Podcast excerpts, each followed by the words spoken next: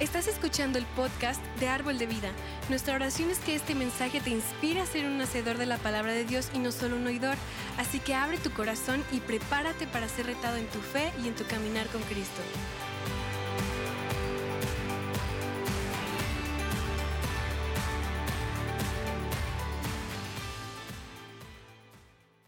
Hoy quiero hablar sobre un área que realmente va de mano, de la mano con la oración y el ayuno. Y eso es la adoración. La adoración.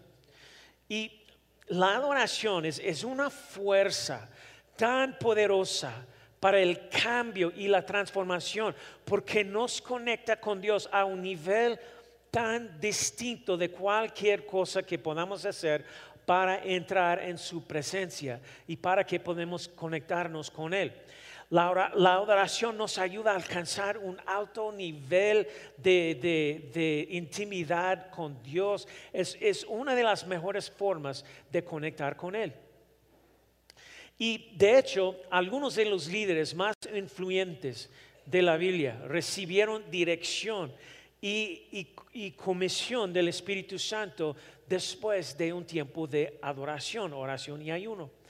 Y he dicho esto antes, pero sabes que especialmente cuando estás, deberíamos hacer, hacerlo frecuentemente, el ayuno, en cualquier forma, pero especialmente cuando estamos enfrentando ah, decisiones grandes, mayores decisiones, ah, si estamos buscando dirección de Dios para nuestra vida, ah, ¿qué, ¿qué, hago, Señor, en esta situación? Yo no sé, ¿sabes qué? Voy a ayunar y buscar a Dios y para escuchar más claramente su voz en lo que, lo que es que tengo que hacer. Entonces ah, es algo que nos ayuda.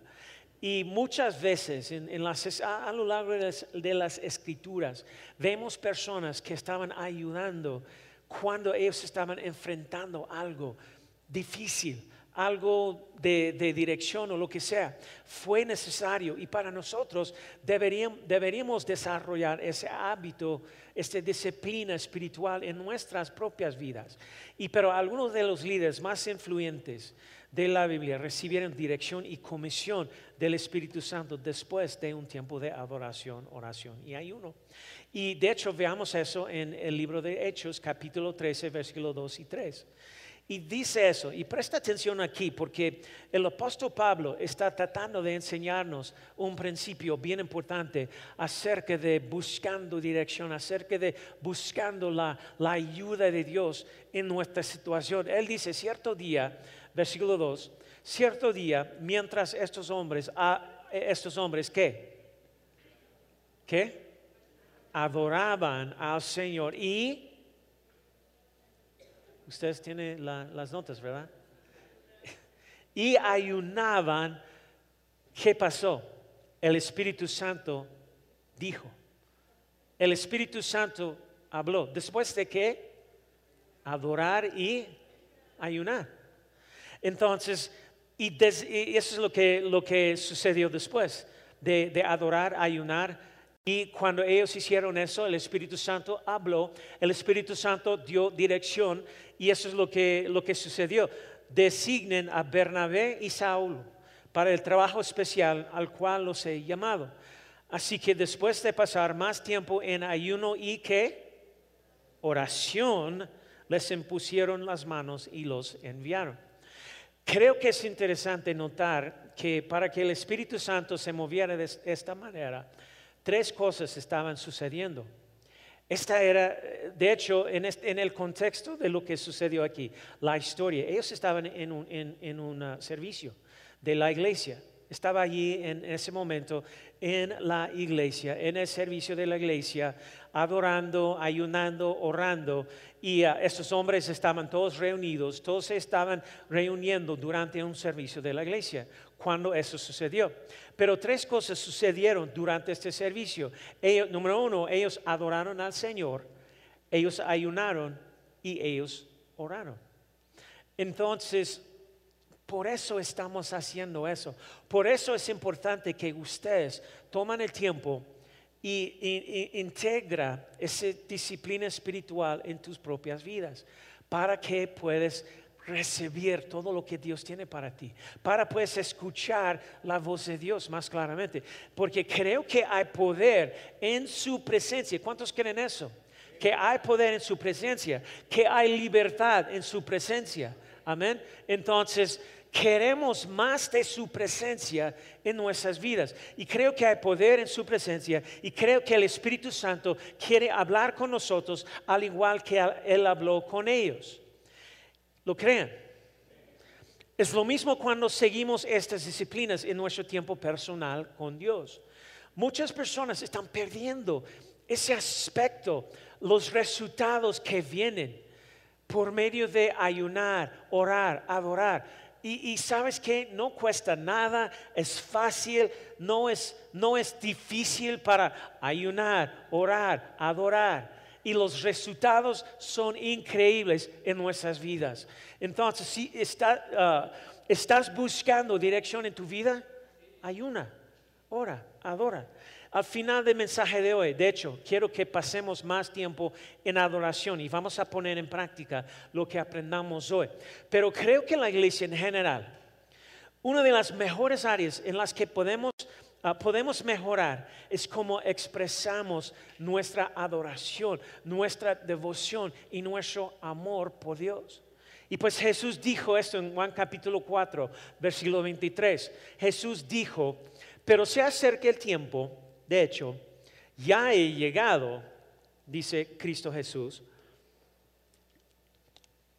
cuando los verdaderos qué? Adoradores. ¿Qué? Adorarán al Padre en espíritu y en verdad. Porque el Padre busca personas que lo adoren de esa manera. Jesús dijo, hey, el tiempo ahora ha llegado cuando los verdaderos adoradores adorarán al Padre. Entonces, si déjeme decir esto. Sígueme en esto. Si existen los verdaderos adoradores, entonces tienes que estar de acuerdo en que probablemente haya falsos adoradores, ¿verdad? No sé si alguna vez ha pensado en eso. Jesús dice que el Padre está buscando verdaderos adoradores. Y pues, ¿qué era lo que el Padre no estaba buscando? El padre no, no, buscaba los mejores comunicadores, los líderes más carismáticos, lo mejor de lo mejor, los más ricos de los ricos. Él no estaba buscando a aquellos que tienen más seguidores de Instagram, pero en cambio el padre busca verdaderos adoradores. Amén. Y pues ahora, tú puedes decir, ah, bueno, pastor, soy un seguidor de Jesús, pero nada, sabes que puede que no sea un adorador muy bueno y, nada, eso es lo que te diría. Sabes que, no, tú eres un adorador increíble.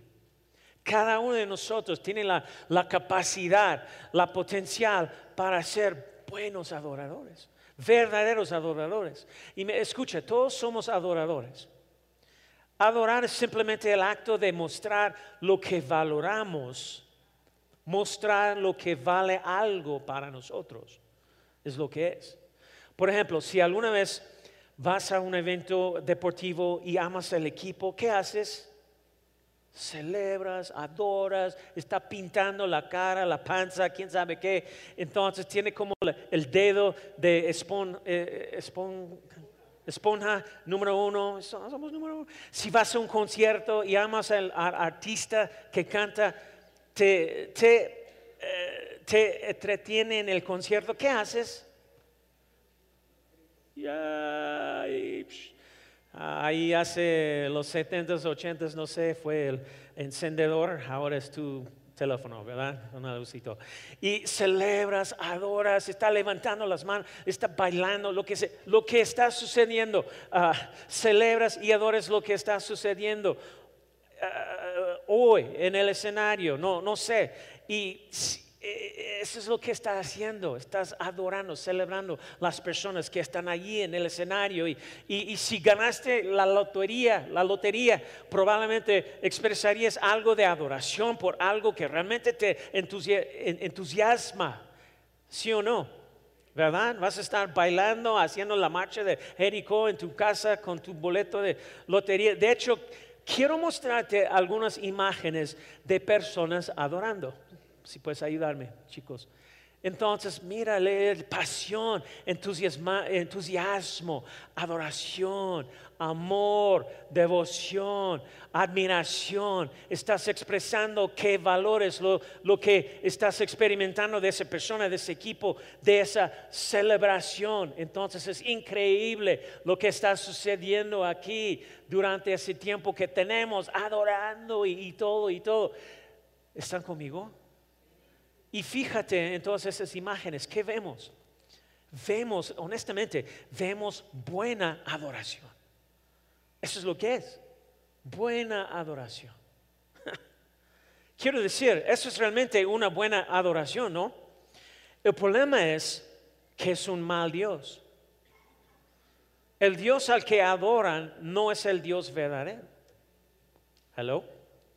Piensen en esto, no me malinterpretan, no estoy tratando de criticar cualquier artista o cualquier equipo deportivo o cualquier atleta llamando, llamándolos malos, sino que la verdad es que estos no son buenos dioses para adorar, para dar nuestra adoración.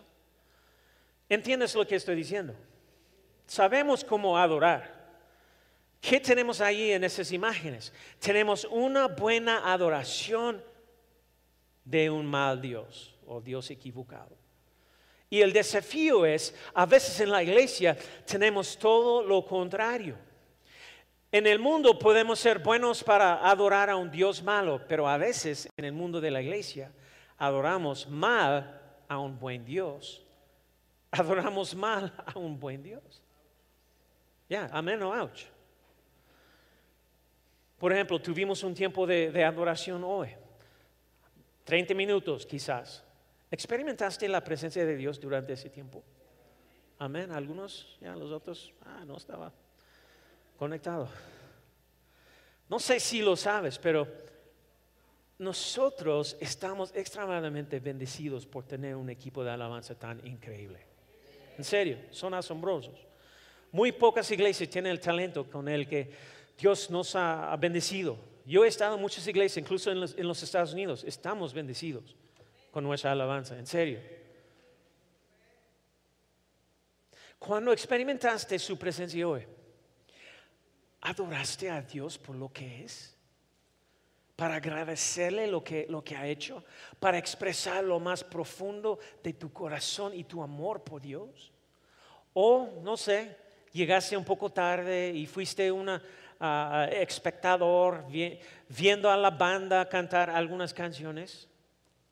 Y Jesús habló sobre este problema, incluso citó a Isaías, un profeta del Antiguo Testamento. Y Jesús dijo esto en Mateo 15, algo muy, muy fuerte, uh, versículos 8 9. Hablaba de los hipócritas y dijo, mira, Mateo 15, versículo 8 9, dice, este pueblo me honra con sus labios, pero su corazón está lejos de mí. ¿Su qué? su adoración es una farsa es lo que dice. Ouch. Su adoración es una farsa. Qué mal, qué fuerte, qué triste. Entonces hoy lo que quiero hacer es, quiero ayudarte a preparar tu corazón para expresar adoración a nuestro Dios. ¿Está bien? Y quiero darte tres cualidades de adoración que te ayudarán a convertirte en un verdadero adorador. Pero primero quiero darte una imagen, ah, una imagen verdadera, una descripción de cómo se ve cuando eres un verdadero ah, ah, adorador. El mejor ejemplo para seguir es, David. Muchas personas conocen a David. Él sabía lo que significaba ser un verdadero adorador. Y sabes que solo por diversión, encontré este video sobre la adoración y un aspecto de adorar a nuestro Señor y levantar nuestras manos en adoración. Creo que es un, poco chistoso, y, ah, pero quizás podrías identificarte con algunas de estas formas de, de, adorar a Dios y levantar tus manos. Y podemos ver el video, por favor. Tengo 30 formas para levantar las manos en la adoración.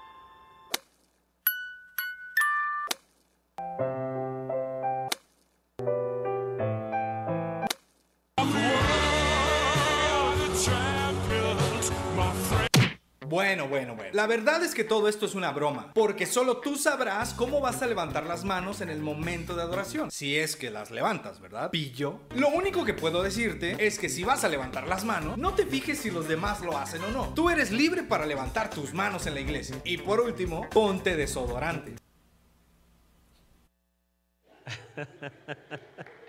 Identificaste con algo ahí. Adorando a nuestro Señor y todos tienen su manera. Ah, pero ah, bueno, es, chistoso, pero mismo tiempo lo que él está diciendo es correcto. Y no podemos preocuparnos de la persona a nuestro lado. Y, y hablemos de la adoración, de ser un verdadero adorador, porque es más que solo levantar las manos. Y miremos la vida de David por minuto. En el libro de los Salmos, ah, capítulo 100, ah, dice la palabra, versículo 1, dice, aclamen con alegría, Señor, habitantes de toda la tierra. Adoran al Señor como con gozo. Vengan ante Él cantando con alegría. Reconozcan que el Señor es Dios. Él nos hizo y le pertenecemos. Somos su pueblo, ovejas de su prado. ¿Y qué hacemos? Miren lo que dice el versículo 4. Entran por sus puertas con acción de gracias. Vayan a sus atrios con alabanza. Denle gracias y alaban su nombre. Pues el Señor es bueno. Su amor inagotable permanece para siempre. Y su fidelidad continúa de generación en generación. Amén. Celebramos su, su, su bondad. Y no sé ustedes, pero personalmente mi, mi estilo de vida de adoración ha tenido a- a- el mayor impacto en mi búsqueda de estar totalmente como dedicado a Dios, de- de- devoto a Dios, más que cualquier otra disciplina espiritual, honestamente, para mí. Y creo sinceramente que la razón por la que existe es, singular, es un solo propósito y es adorar al Dios viviente. La razón por la que Dios te dio el aliento en tus pulmones y un latido en tu corazón esta mañana, no hay ninguna otra razón que adorar al que te hizo. Tres cualidades de un verdadero adorador. Lo primero es esto. Número uno, los verdaderos adora- adoradores adoran con reverencia. Hebreos 12, versículo 20 28. Dice, ya que estamos recibiendo un reino inconmovible. Me encanta esto. No importa lo que hay- hay en tu pasado, no, me importa, ah, no importa lo que hay en tu futuro, lo que Jesús murió y resucitó de la tumba para darte no puede ser sacudido, no se puede mover. Hello. Esas buenas noticias, versículo 28. Ya que estamos recibiendo un reino inconmovible, seamos qué? Agradecidos. La, la gratitud e- es el puente, es la puerta de entrada a la gran adoración. Y dice la, la palabra, y agrademos a Dios que adorándolo con santo temor y reverencia. El versículo 20 29 continúa diciendo, porque nuestro Dios es un fuego que todo lo consume. Toda esta frase, con santo temor y reverencia, en el idioma original del Nuevo Testamento griego, esta frase proviene de la palabra griega phobos. De ahí viene la palabra fobia. Interesante. Eso significa literalmente un temor reverencial del poder y la santidad de Dios. Él es digno, digno, digno de nuestra alabanza. No hay nada más en toda la creación que sea digno de ese tipo de reverencia que nuestro Dios. Nada se compara con lo que estoy hablando. Si alguna vez has sido testigo del nacimiento de tu hijo, o tal vez has visto el atardecer sobre, sobre el océano, o si alguna vez has admirado la creación de Dios, nada de eso se acerca al asombroso y la reverencia que debemos tener acerca de nuestro Padre Celestial. Debemos adorar a Dios con este tipo de temor reverente, no el tipo de miedo que te asusta, sino el tipo de reverencia que te, que te deja sin palabras. Un profundo respeto por Dios es como esta profunda admiración por lo que Él es. ¿Tiene sentido? Mira, no es una sensación de miedo, es mucho más profundo que eso. Entonces, ¿cómo lo hacemos? Si se, eh, ¿Cómo lo hacemos? Si se supone que debemos adorar a Dios con este nivel de reverencia y respeto, ¿cómo lo hacemos? El salmista en el Salmo 95 escribió esto. Él dijo, versículo 6, vengan, adoremos y que inclinémonos, arrodillémonos delante del quién? Del Señor, nuestro Creador hay una, hay una postura que debería ser extremadamente común para cualquiera que sea seguidor de Cristo. Y este puede ser un momento, no sé, puede ser un momento incómodo para ti, pero hay veces en la presencia de Dios que, que postrarme, arrodillarme. ¿Sabes lo que es? Eso es, es, es simbólico de elevarlo en mí. Hello, ¿me entiendes? De elevar la presencia, elevar su majestad en mí. Y ahora no necesita que lo le, lleve, lo eleve necesariamente, ya está en el lugar más elevado de toda la creación, pero ese es un acto mío para elevarle en mi propia vida. ¿Tiene sentido? Y quizás haya momentos en la oración en, los que no haya otra respuesta razonable que inclinarse ante Dios. Y aunque no sea aquí en la iglesia, oro para que en algún momento de tu semana hay un lugar, eh, no sé, en tu casa, eh, en el que puedes arrodillarte y dar gracias por quién es Dios y por lo que ha hecho en tu vida. Los sabios vinieron a Belén. ¿Qué hicieron? Se inclinaron ante el niño Jesús. Cuando Pedro es llamado por Jesús para seguirlo, ¿qué hace él? Él se inclina ante el Mesías. Filipenses 2.10 dice, para que ante el nombre de Jesús se dobla toda rodilla en el cielo y en la tierra y debajo de la tierra. Las escrituras dicen que toda rodilla se doblará todos. Si tú lo crees o no lo crees, un día toda rodilla se doblará y toda lengua confesará que Jesucristo es el Señor. Amén. Y pues tarde o temprano cada rodilla se inclinará. Va a suceder. No sé ustedes, pero creo que si vamos a hacerlo en el cielo, podríamos empezar a hacerlo ahora. Es lo que creo. Entonces, eh, adoremos a Dios con reverencia, un temor y respeto reverencial. Hace unos años, mi esposo y yo estábamos en Carolina del Norte predicando en una iglesia. Nuestra hija estaba en Texas, Mackenzie. Y mi cuñado es, el pastor de, una iglesia española, uh, uno, de sus, eh, uh, uno de los hermanos de Silvia. Y pues le pidió a Mackenzie si pudiera ver o pudiera venir y hablar en el servicio uh, de jóvenes. Mackenzie, Mackenzie puede predicar, mi hija sabe cómo predicar, ella es increíble. Pero entonces esa noche, mientras estábamos en Carolina del Norte, Mackenzie me, llamó como 10 minutos antes de que ella predicara. Ella estaba llorando, papá, no puedo hacer esto. El tío Joe me, me, dijo que yo voy a predicar en servicio de jóvenes, pero no es un servicio de jóvenes, es el servicio de los adultos. ¿Y qué voy a hacer? No puedo hacer esto. Estaba tan enojada con su tía, con su tío Joe y tan nerviosa. Y le dijimos, Mackenzie, puedes hacer esto. Solo predica como estuvieras predicando a los jóvenes. Habrán adolescentes ahí, pero esos adultos necesitan escuchar de un joven. Necesitan escuchar su mensaje para poder compartirlo con sus hijos. Lo vas a hacer. Genial, hazlo, puedes hacerlo. Entonces ella lideró la adoración con su prima y luego ella predicó.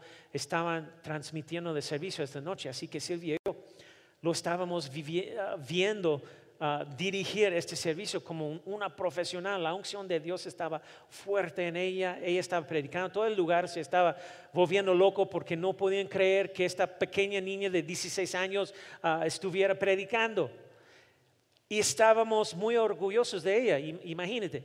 Y en el momento en que tuve oportunidad de orar, yo estaba tan abrumado con la presencia de Dios que simplemente tuve que arrodillarme no tuve otra respuesta a este momento que ponerme de, rodillas. Y yo, recuerdo hablando con Dios en ese momento.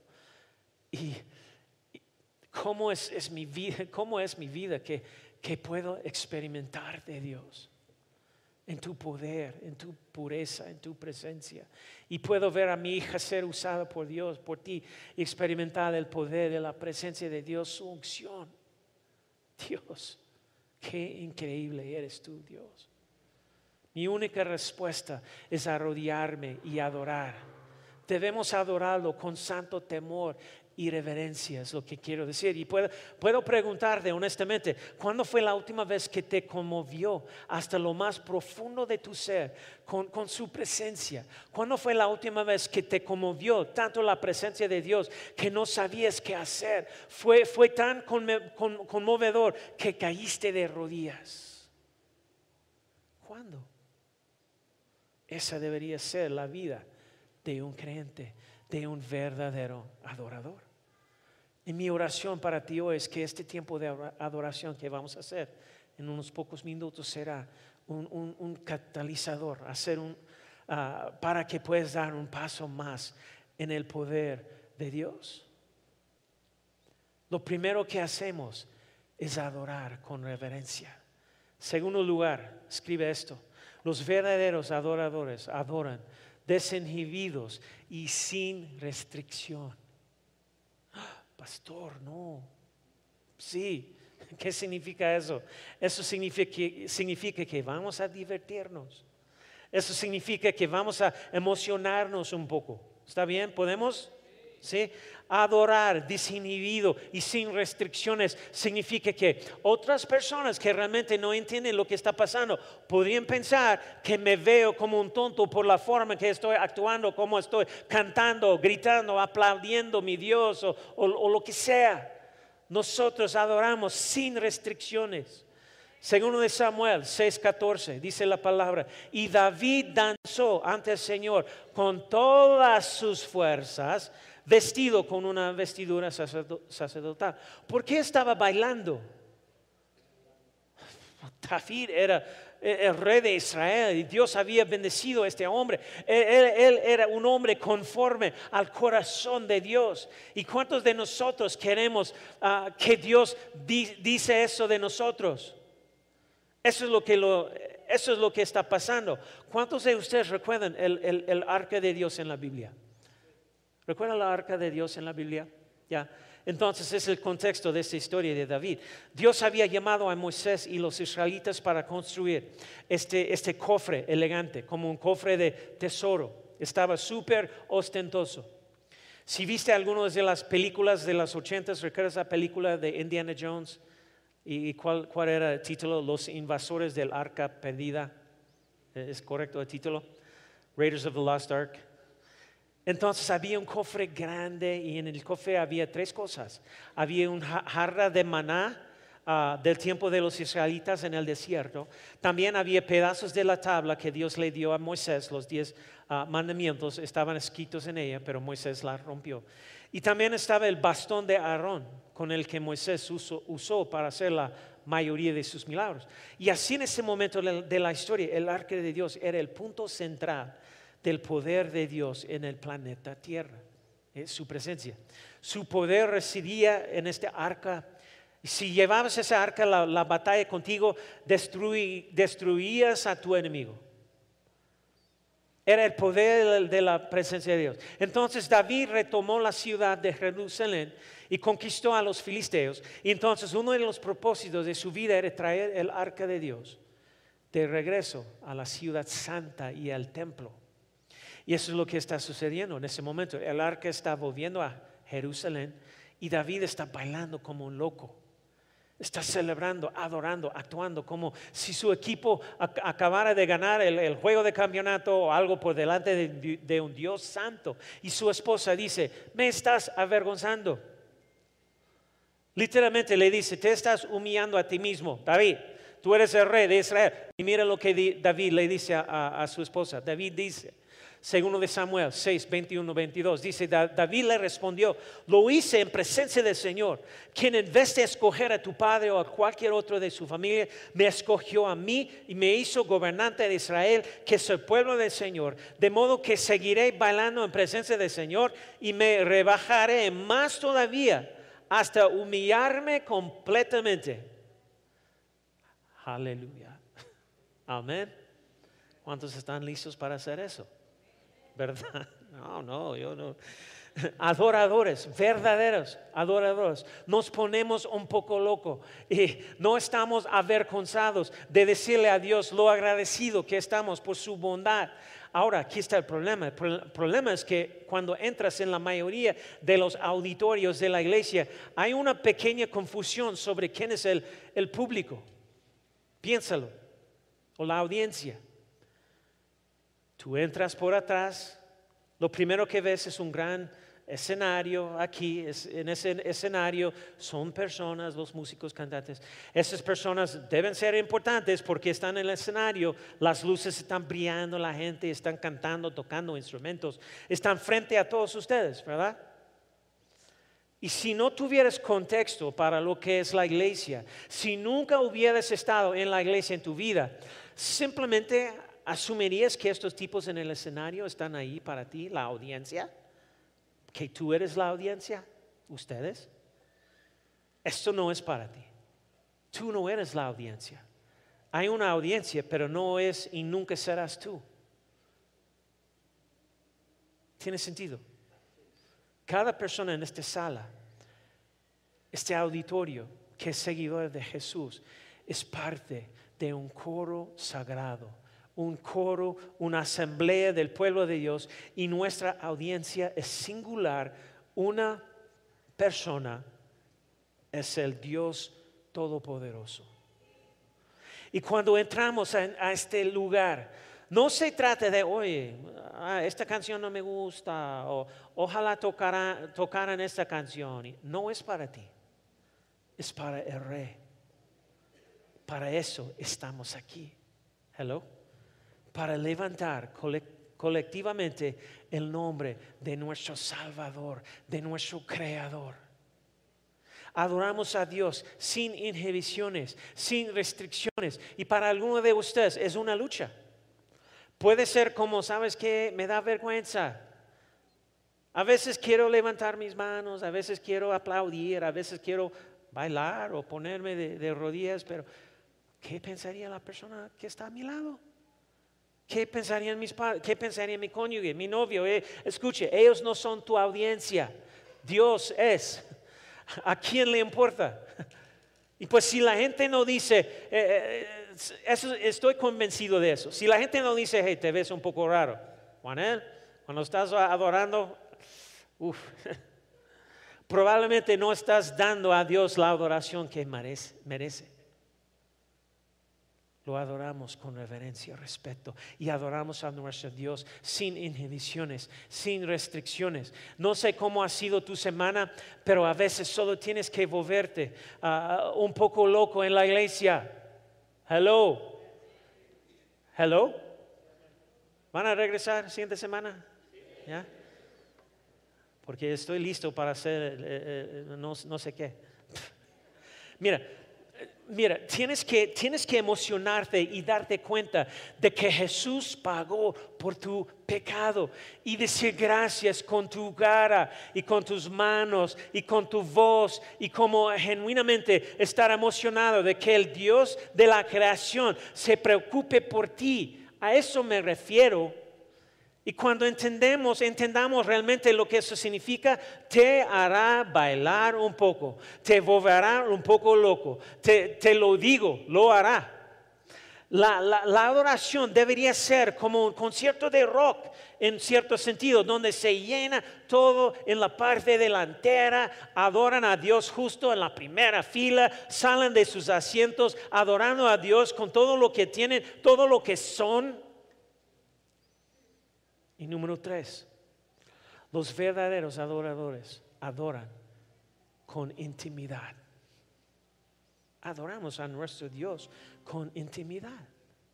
Salmo 27, versículo 4 nos dice, una cosa he pedido al Señor y esa buscaré. Está hablando de, de David. David está hablando aquí. Y David es un hombre conforme al corazón de Dios, ya sabemos eso. Podía pedirle a Dios lo que quisiera, más o menos, ¿no es así? Y lo más probable es que la respuesta de Dios sea así. Pero David dice, no, ¿sabes que? Solo una cosa, Dios, una cosa te pido. Nada más. Yo sé que puedo pedir cualquier cosa, pero una cosa te pido. Eso es lo único que estoy buscando. Mira lo que dice, que habite yo en la casa del Señor todos los días de mi vida para contemplar la hermosura del Señor y para meditar en su templo. Ese es mi único deseo. Es el único deseo que tengo. Es para adorarte, para estar en tu presencia, para habitar en tu casa.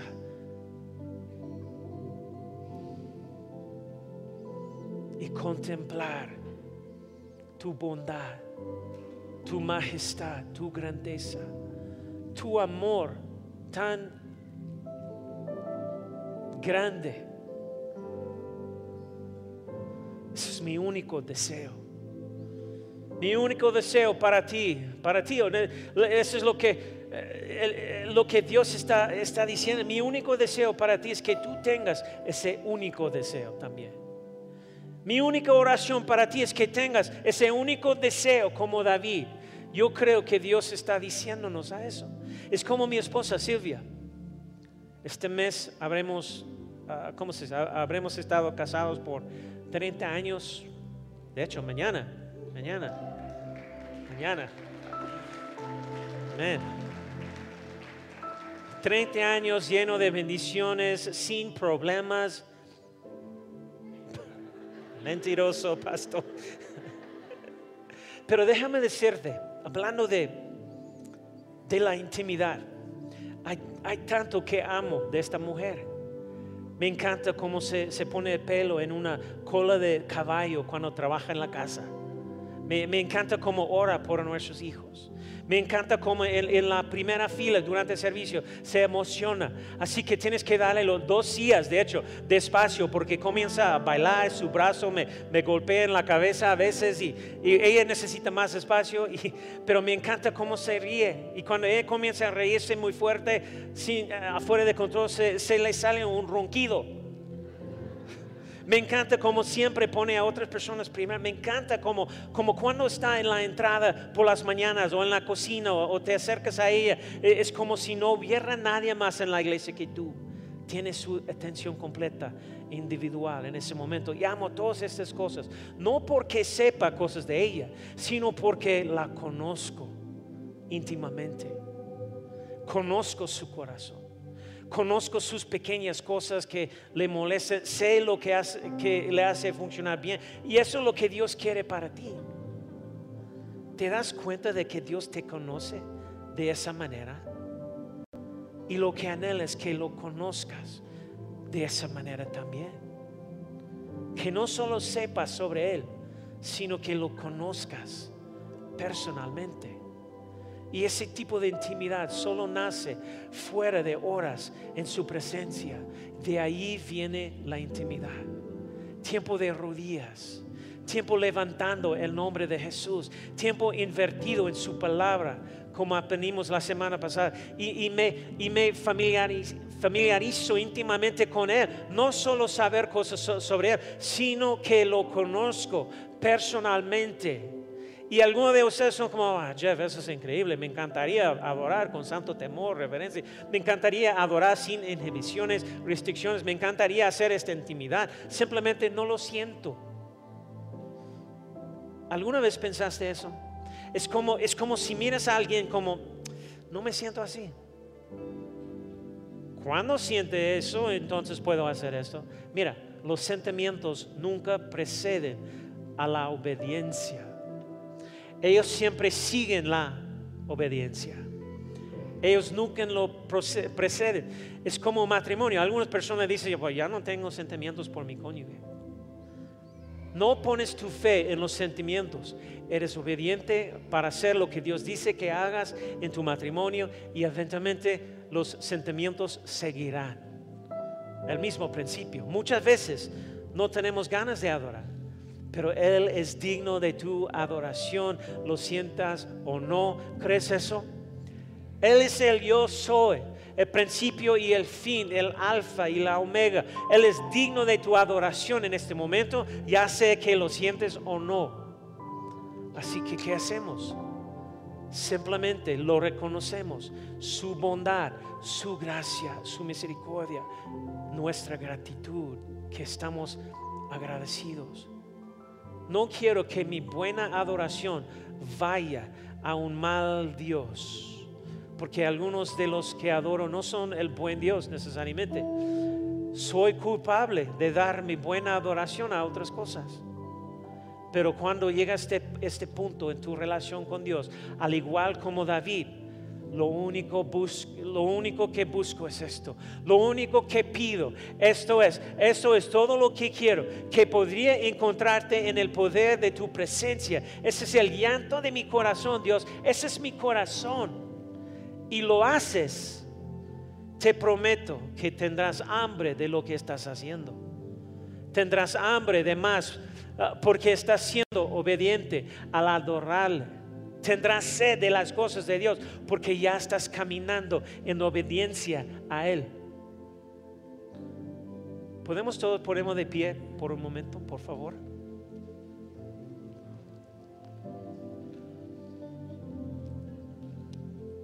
Aleluya. Quiero decir esto, eso es lo que somos. Eso es lo que somos. ¿Quién somos nosotros?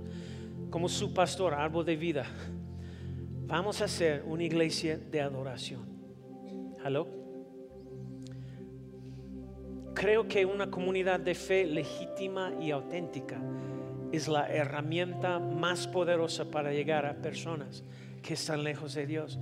No creo que tengamos que tratar de ser la iglesia más genial de la, de la ciudad para alcanzar a los perdidos por Cristo. Creo que, creo que somos los más geniales, pero pero bueno, pero creo que una iglesia llena de gente que levanta a Dios por lo que realmente es.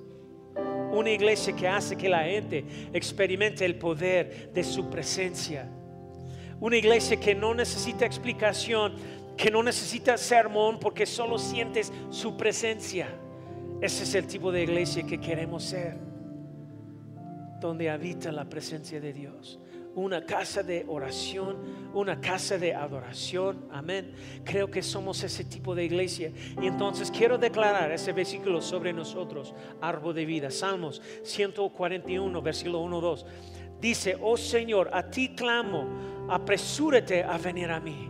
Escuche mi voz cuando te invoco. Sea puesta mi oración delante de ti como incienso, el azar de mis manos como la ofrenda de la tarde.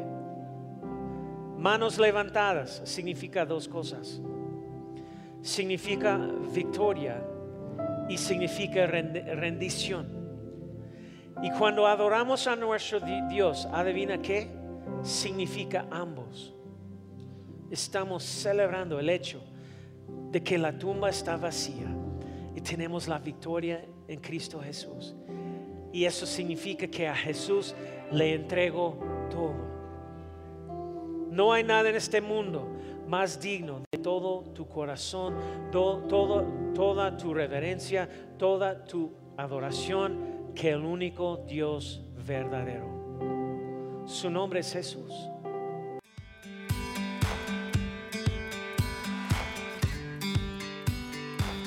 Esperamos que hayas disfrutado de esta palabra. Puedes encontrar más mensajes e información sobre nuestra iglesia en www.arboldevidaleon.com. Queremos invitarte a que nos visites en Boulevard San Juan Bosco 3026, Colonia Cañada del Refugio, o vernos en nuestra página de Facebook Iglesia Árbol de Vida. Una vez más, gracias por escucharnos.